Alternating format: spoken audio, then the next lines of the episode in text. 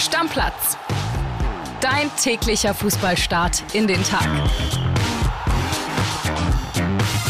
Moin liebe Stammis, herzlich willkommen zur Mittwochsausgabe von Stammplatz. Ich bin André Albers und bei mir ist heute wieder Kian Gaffrey.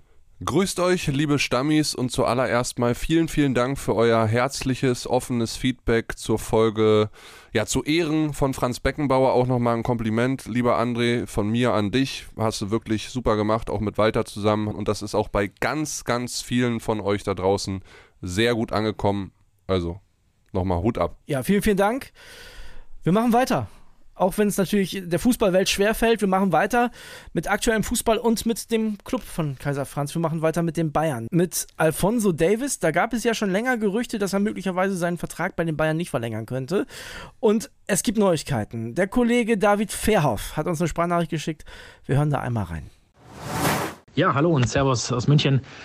Zwischen Real Madrid und Alfonso Davis scheint es jetzt heißer zu werden. Bisher war ja die Maßgabe von den Königlichen, der Kanadier solle sich melden, wenn er seinen Vertrag, der bis 2025 in München läuft, nicht verlängern will. Dann soll er Bescheid sagen. Dann würden die Königlichen versuchen, ihn im Sommer 2024 jetzt verpflichten zu wollen.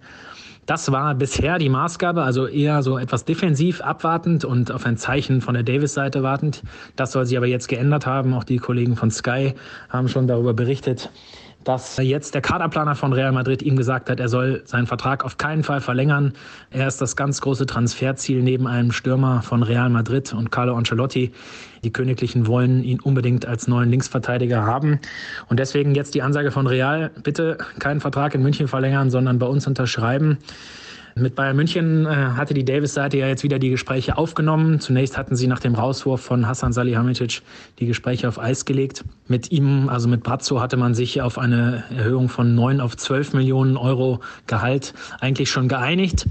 Jetzt äh, geht das Ganze von neu los. Man hört, dass Davis sogar noch mehr Geld fordern soll. Die Bosse finden aber, die Leistungen passen überhaupt nicht dazu im Moment. Und äh, ja, er ist auch nicht mehr unantastbar. Er steht auf der Probe, auch bei Thomas Tuchel.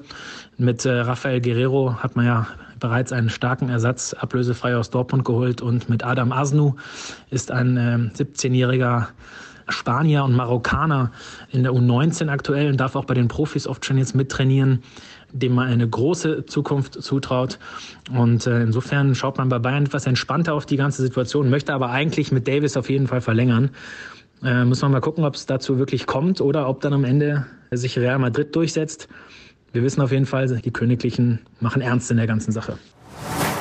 Ja, Kili, eine undankbare Situation für den FC Bayern finde ich so ein bisschen, denn wenn man selber sich nicht so sicher ist, ob Davis der Mann für die Zukunft ist, der ist ja auch erst 23, das darf man immer nicht vergessen. Ne? Der spielt schon ewig bei den Bayern, aber ist erst 23 Jahre alt. Und da so ein Topclub kommt wie Real Madrid, wo es ohnehin schwer werden würde, den zu halten, dann sieht es schon extrem nach Abschied aus. Ne? Ja, und das merkt man vielleicht auch ein bisschen an den Leistungen von Alfonso Davis. Vielleicht weiß er gerade selber nicht so richtig, was er will.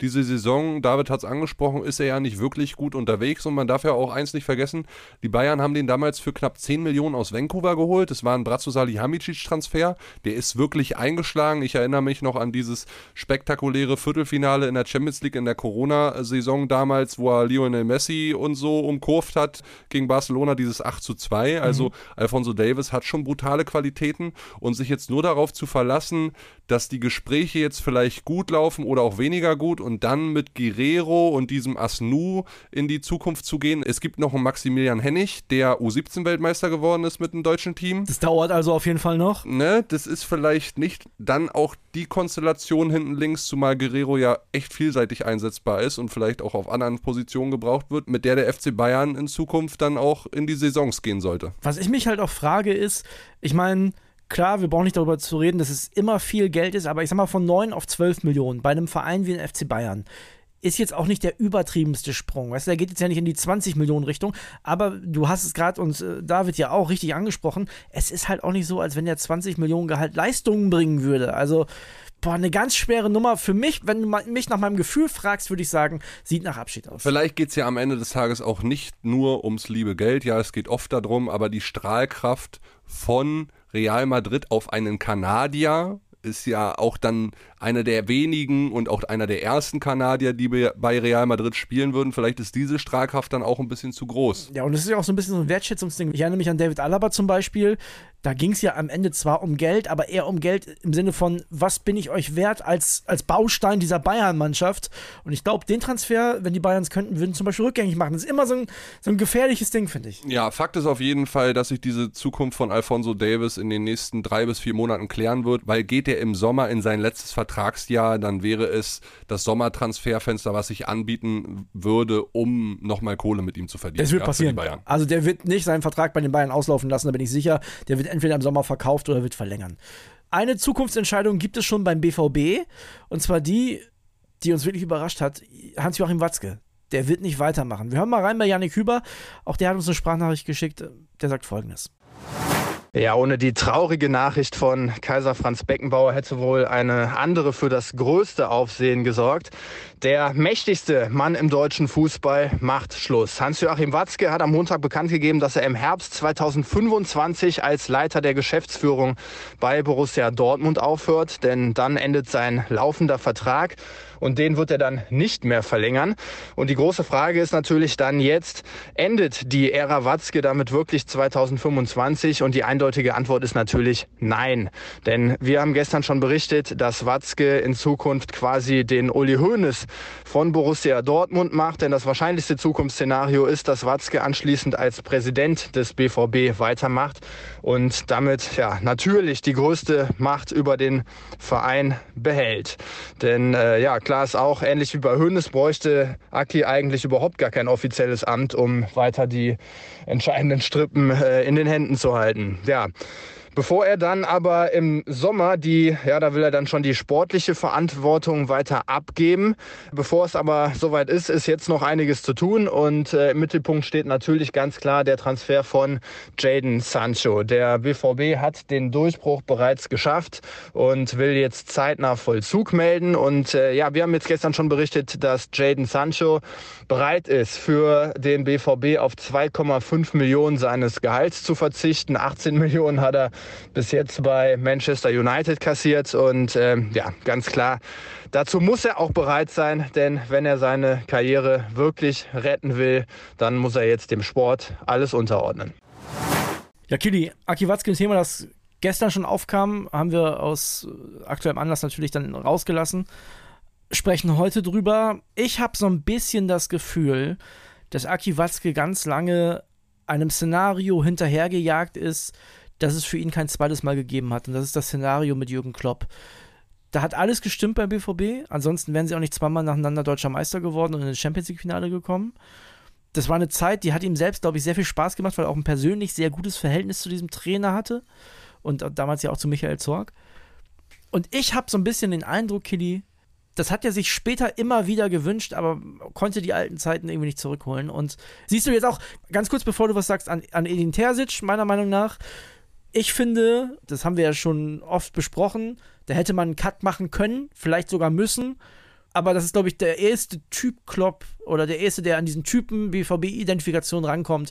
Und deswegen äh, rettet ihn das so ein bisschen. Und das ist das Problem. Naja, ich gebe dir insofern recht, dass Aki Watzke natürlich als Macher beim BVB immer danach gestrebt hat, nochmal vielleicht eine Meisterschaft zu holen, nochmal in der Champions League ganz weit zu kommen er hat sich da viel ausprobiert, aber ich glaube jetzt auch mit 64 Jahren, die er jetzt alt ist und über 20 Jahre dann beim BVB im Geschäft, wenn er aufhört. Man darf immer nicht vergessen, er hat den BVB damals in einem Kraftakt, in einem Mammutakt vor der Insolvenz gerettet 2005, als er als Geschäftsführer da angefangen hat, war ja äh, vorher in dem Finanzbereich beim äh, BVB tätig. Von dem her ist dann auch mal genug Ne? Also er hat sich jetzt auch so ein bisschen seine Ruhe verdient. Die Arbeit als Präsident, so wie Yannick es beschreibt, wäre ja eine andere und wäre deutlich ruhiger. Er wäre dann nicht mehr in diesem operativen Geschäft drin. Und ich meine, das ist auch ein feiner Schachzug von Aki Watzke. Er teilt es frühzeitig mit. Er hat dann die Chance, ab Sommer seinen Nachfolger, wer es auch immer wird, einzuarbeiten. Ich bin gespannt, wie sich da Sebastian Kehl auch in die Position bringen möchte oder vielleicht auch andere Externe, die darauf schielen, beim BVB in Amt und Würden zu kommen. Also das ist diese Nachfolger Nachfolgersuche ist unfassbar spannend, aber ich finde schon, dass sich das Aki Watzke nach den 20 Jahren, die er jetzt da ist, auch absolut verdient hat. Ich sage ja auch nicht, dass er sich das nicht verdient hat. Ich habe nur das Gefühl, dass er seit Ja, wann war diese Klopp-Zeit zu Ende? 2015? Seitdem ist er unglücklich. So, und. Ja, es, das glaube ich nicht. Und es ging ihm auch nicht nur, meiner Meinung nach, nicht nur um Erfolg, weil den hat er zum Beispiel mit Thomas Tuchel ja auch gehabt. Also er hat BVB sehr guten Fußball gespielt. Aber ich glaube, dass er dieses, dieses harmonische Gesamtpaket, das ist immer so ein bisschen das Problem. Wenn es eine Sache mal gab, wenn du mal etwas hattest und du strebst auch in Zukunft danach und es kommt nicht wieder zustande. Ich glaube schon, dass es einen traurig macht. Ja, weiß ich nicht. Da, also dafür kenne ich Aki Watzke zu wenig. Und äh, das möchte ich ihm auch nicht nachsagen, dass er jetzt irgendwie traurig ist, weil das nicht nochmal wiedergekommen ist. Bin ich gespannt, was die Stammis dazu zu deinem Take sagen. Okay, die Bayern haben wir, Dortmund haben wir, Bayer Leverkusen, aktueller Tabellenführer, müssen wir drüber reden. Denn die haben jetzt ein richtiges Verletzungsproblem, mal wieder im Sturm.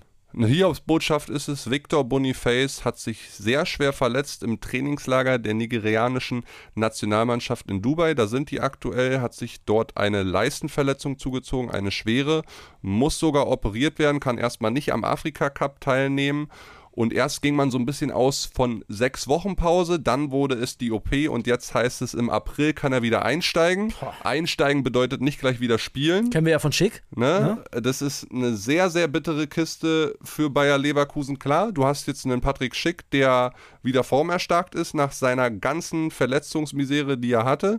Hoffentlich bleibt er gesund. Dreimal auf Holz klopfen, äh, liebe Leverkusen-Fans. Ansonsten hast du noch einen Loschek, aber das ist schon so ein bisschen, wo ich überlege, oh, muss sich Leverkusen dann doch vielleicht nachhaltig von seinen Meisterträumen verabschieden? Ist natürlich eine blöde Situation für Xabi Alonso, aber ich bin mir sicher. Also wenn sich einer was einfallen lässt, André, dann Xabi Alonso. Willst du noch einen neuen holen? Girassi. Ja, aber willst du noch einen neuen holen im Allgemeinen? Weil, also ich meine, der kommt im April, der fällt jetzt nicht drei Jahre aus, sondern drei Monate. Kommt im April wieder, dann hast du eh schon Schick und Boniface. Welcher Stürmer macht das? Aber André. Du musst ja leihen dann jetzt. Stopp, ich sage, ja, du musst vielleicht leihen, vielleicht nimmst du auch einen vertragslosen Spieler, so ein Diego Costa ist noch so zu haben, so Ex-Chelsea, Atletico und so weiter. Vielleicht findest du da einen oder jemand Billiges oder auch jemand aus der eigenen Jugend. Ich weiß nicht, was da noch so rumläuft. Aber wenn du dir anguckst, André, Bundesliga bist du top dabei. DFB-Pokal bist du top dabei. Europa League bist du top dabei. Du hast jetzt richtig viele Spiele, auch richtig viele englische Wochen. Das mit nur zwei Mittelstürmern zu machen. Wovon weil, einer Verletzung ja, ist? Ja, uiuiui, ich glaube, da passiert was. Ich glaube, es, brauch, es braucht eine Laie. Eine Laie bis Sommer würde da, glaube ich, ganz gut passen. Ja. Lass uns noch ganz kurz über deinen Club äh, reden, Kili, denn da gibt es zwei Transfers, die sich anbahnen. Einer von den beiden überrascht mich sehr, wenn er zustande kommt. Also erstmal Bonucci ist vom Absprung. Das wundert uns jetzt erstmal nicht so. Nee, macht mich trotzdem traurig, weil ich habe mir ja ein teures Bonucci-Trikot zum Anfang der Saison erstanden. Das wird mich dann in 20 Jahren, sofern ich es dann behalte, was ich tun werde, nur noch daran erinnern, dass wir immer Champions League gespielt haben und dass es so einen Welttransfer dann irgendwie auch gab von so einem ehemals Weltklasse-Spieler. Ja, er soll zu Fenerbahce Istanbul gehen. Die suchen ganz dringend einen Innenverteidiger. Er möchte sich ja unbedingt empfehlen, nochmal für die Europameisterschaft. Also kann sein, dass wir ihn schneller in Deutschland wiedersehen, als wir denken. Und auf der anderen Seite interessiert sich Union Berlin sehr für Kevin Vogt von Hoffenheim. Verstehe ich überhaupt nicht übrigens, aber erzähl erst mal. Dort ja Innenverteidiger. Union bietet ihm einen längerfristigen Vertrag als der, den er in Hoffenheim hat, nämlich bis 2025. Sie bieten ihm wohl auch ein bisschen mehr Geld. Was da jetzt dran ist, weiß ich nicht, aber es sieht alles danach aus, dass dieser Deal Bonucci Richtung Fenerbahce Istanbul und dann Kevin Vogt nach Berlin wohl zustande kommt. Kevin Vogt war ja früher auch mal bei Werder Bremen äh, ausgeliehen, ist ein Spieler für eine Dreierkette. Die spielt er aber nicht mehr. Ja. Das ist eigentlich ein 1 zu 1 Bonucci-Ersatz, deswegen wundert mich das so. Mag sein, ja. Muss man mal gucken, wie sich das entwickelt und ob er wirklich kommt. Ich sag zu so einem Transfer erstmal nicht nein, weil ich erinnere mich an Robin Knoche. Auch der ist irgendwie eingeschlagen, den kannst du nicht mehr wegdenken aus der Union-Truppe. Und warum soll mit Kevin Vogt nicht das Gleiche gelingen? Und vielleicht hat äh, der Union-Trainer ja auch ein bisschen anderes vor, als wir alle denken. Kann sein, äh, ja. We'll see, ne? Ähm, ist nur ein bisschen schade um Bonucci. Der hat jetzt gerade auch nochmal ein gutes Testspiel gegen Arminia Bielefeld gemacht. Schöne Flanke geschlagen zum Siegtor dem traue ich dann ein bisschen nach, wenn er geht. Muss ich ganz ehrlich sagen, auch wenn es so nicht geklappt hat für ihn hier in Berlin. Ja, anderes Thema noch bei, bei Union, können wir auch noch kurz drüber reden, wo wir schon beim Verein sind. Äh, Fofana, das Thema hat sich wohl auch erledigt. Ja, Leihabbruch stand ja da lange im Raum, ne, dass Chelsea sagt, okay, wir brechen die Leihe ab und beginnen eine neue Leihe, ähnlich wie es bei dem Carvalho in Leipzig gelaufen ist und Liverpool.